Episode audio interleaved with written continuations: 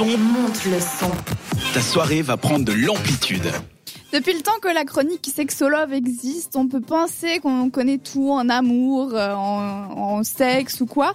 Mais non, toi Sandra, tu vas nous apprendre encore des nouvelles choses aujourd'hui et je sens que ça va être plutôt intéressant. Alors en fait, j'ai appris énormément de choses et je vais partager avec vous toutes ces connaissances que j'ai acquises dernièrement.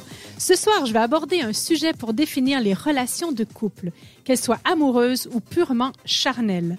Alors, tout le monde ici autour de la table connaît l'expression sex friend. Oui. Oui, vous définiriez ça comment? Bah, des amis qui couchent ensemble sans se prendre la tête. Des amis qui couchent Très ensemble direct.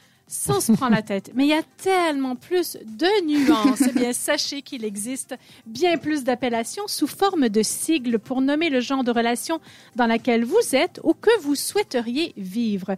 Très pratique et de plus en plus courante sur les sites de rencontres. En voici une liste non exhaustive que j'ai dénichée pour vous suite à une enquête effectuée par moi sur les réseaux sociaux. C'est parti. Il y a PCR, qui est un plan Qui est un test anti qui est comme un test. Covid, c'est ça eh ben non. Non, Alors, il y a un sûrement un écouvillon euh, dans l'histoire, mais c'est pas celui que tu penses. Un PCR, c'est un plan Q régulier. Il se dit parfois PQR. Donc, c'est comme un FWB, qui est un Friends with Benefits, ou un RBC, qui, est- qui est Regular Beauty Call, qui est ça sans la notion d'amis, vraiment que du charnel. Il y a aussi OS, qui est One Shot, anciennement appelé ONS, qui est One Night Stand. Puis, on retrouve le SEO, qui est aussi un plan Oh, régulier, mais sans spécificité, sans prise de tête, qui évolue en PMX, qui est pratiquement exclusif, ou en SO euh, slash SF, qui définit un significant other, et SWX, qui est l'ex avec qui on couche encore, parce que il faut définir ça avec un petit symbole. J'ai pas fini. Attendez, vous voyez pas, mais là, elle vient de lire une feuille et elle leur sort. Je sais pas trop où. Je sais pas où tu l'as cachée. comme la liste du Père Noël, tu sais, des enfants. Il y a pas de fin. Il n'y a pas de fin.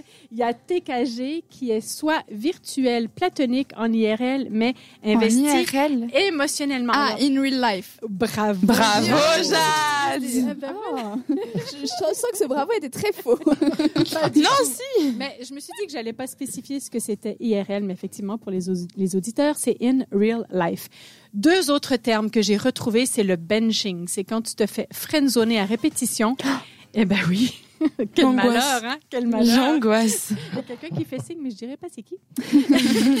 Et il y a aussi le roaching. C'est en lien avec l'insecte du même nom en anglais pour parler de ceux qui cachent leur implication avec d'autres personnes. C'est quoi le roaching comme insecte? C'est une coquerelle, c'est un cafard, c'est Ah. un cockroach. Voilà. Donc, les amis, en conclusion, en 2022, vaut mieux être au clair avec les 26 lettres de l'alphabet si on veut pas se retrouver avec un RBC au lieu d'un TKG. Participe à l'émission Écris-nous sur WhatsApp. au 078 700 4567.